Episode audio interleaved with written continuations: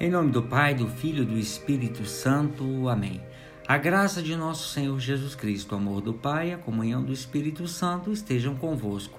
Boa noite, meus irmãos, minhas irmãs. Quero rezar com vocês o Evangelho de São Lucas, capítulo 14, dos versículos 15 ao 24. Naquele tempo, um homem que estava à mesa disse a Jesus: Feliz aquele que come o pão no reino de Deus. Jesus respondeu: um homem deu um grande banquete e convidou muitas pessoas. Na hora do banquete, mandou seu empregado dizer aos convidados: Vinde, está tudo pronto. Mas todos, um a um, começaram a dar desculpas. O primeiro disse: Comprei um campo, preciso ir vê-lo. Eu peço que tu aceites as minhas desculpas. O outro disse: Comprei cinco juntas de bois e vou experimentá-las aceite as minhas desculpas. O terceiro disse: Eu acabo de me casar e por isso eu não posso ir. O empregado voltou e contou tudo ao patrão. Então o dono da casa ficou muito zangado e disse ao empregado: Sai depressa pelas praças e ruas da cidade. Traze para cá os pobres, os aleijados, os cegos e os coxos. O empregado disse: Senhor, o que tu mandaste fazer foi feito e ainda há lugar. O patrão disse então novamente ao empregado: Sai pelas estradas e atalhos e obriga as pessoas a virem aqui para que minha casa fique cheia. Pois eu vos digo: nenhum daqueles que foram convidados provará no meu banquete. Palavra da salvação, glória a vós, Senhor.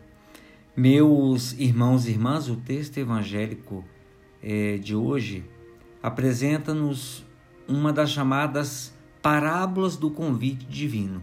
Nós, em outra oportunidade, já rezamos é, uma derivação dessa. Esta parábola, assim entendida, ajuda-nos a compreender toda a liturgia desse dia. Notamos, por um lado, vejam, a figura daquele que convida, o Pai que em todo tempo e lugar, por meio do Filho, manifesta sua vontade de salvação universal.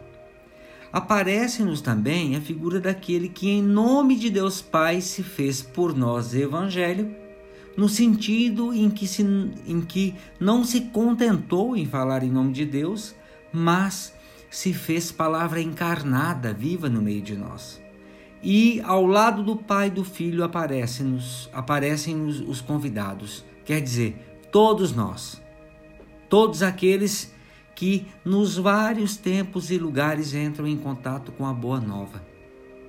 E é aqui que nos damos conta da dramaticidade da narrativa, que já não é uma simples parábola, mas uma história viva, coerente e sempre atual.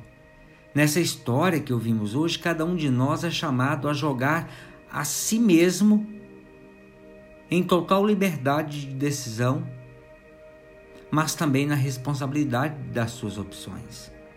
Este banquete hoje também já está preparado e os convidados continuam se excluindo. Vejam, continuam se excluindo. Esse é o banquete que Deus preparou para toda a humanidade no céu, mas que precisamos aceitar o convite desde a nossa vida terrena. A cada momento da nossa existência, nós somos convidados, convidados a participar da vida nova que o Senhor nos reservou. Desta forma, Jesus nos chama para compartilhar de um banquete espiritual com uma vida nova e bem promissora. No entanto, porque estamos muito entretidos e entretidas nas nossas ocupações, nossos projetos pessoais, como se fôssemos viver eternamente aqui na terra, recusamos o chamado do Senhor.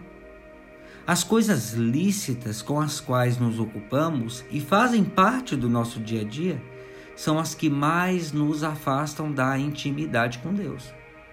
Não encontramos tempo para orar, para participar da Eucaristia e alimentar a nossa alma com o pão do reino de Deus. Fugimos do sacramento, dos sacramentos, porque achamos que não são precisos mais. Também não assumimos o compromisso com o serviço do reino, porque há coisas mais importantes que precisamos realizar. Enfim, se refletirmos nesta palavra de hoje, facilmente nós seremos enquadrados no grupo dos primeiros convidados, que se desculparam e não estavam presentes na festa do, do na festa do céu.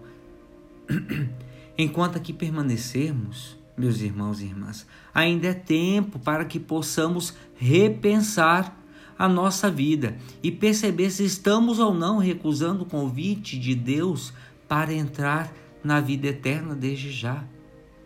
Os pobres, aleijados, cegos, coxos, prostitutas, podem significar as pessoas que nunca poderíamos supor que fossem chamadas a participar do céu.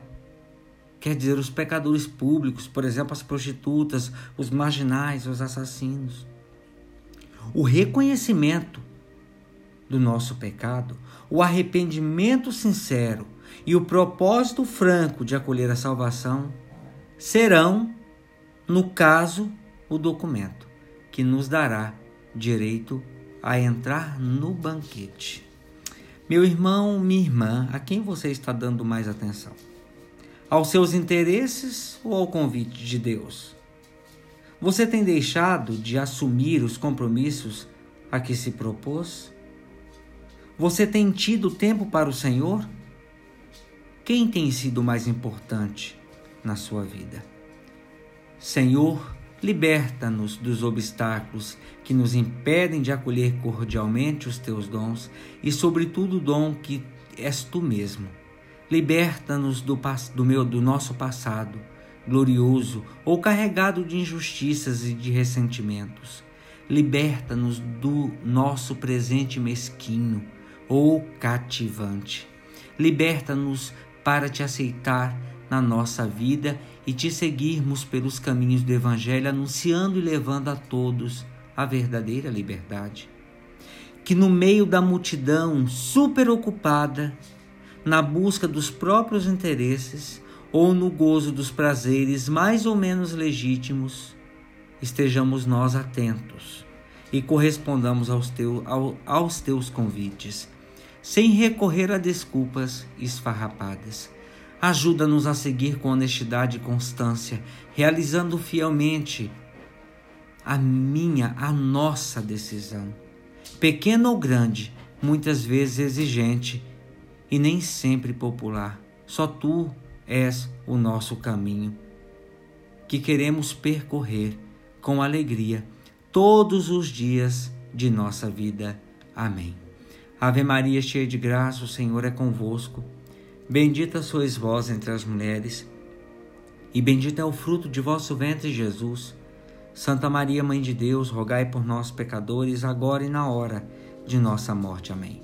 Pela intercessão da bem-aventurada Virgem Maria, do seu boníssimo esposo São José, desça e permaneça sobre cada um de nós a bênção e a proteção de Deus Todo-Poderoso, Pai, o Filho e o Espírito Santo. Amém. Meus irmãos, minhas irmãs, tenham todos uma boa noite.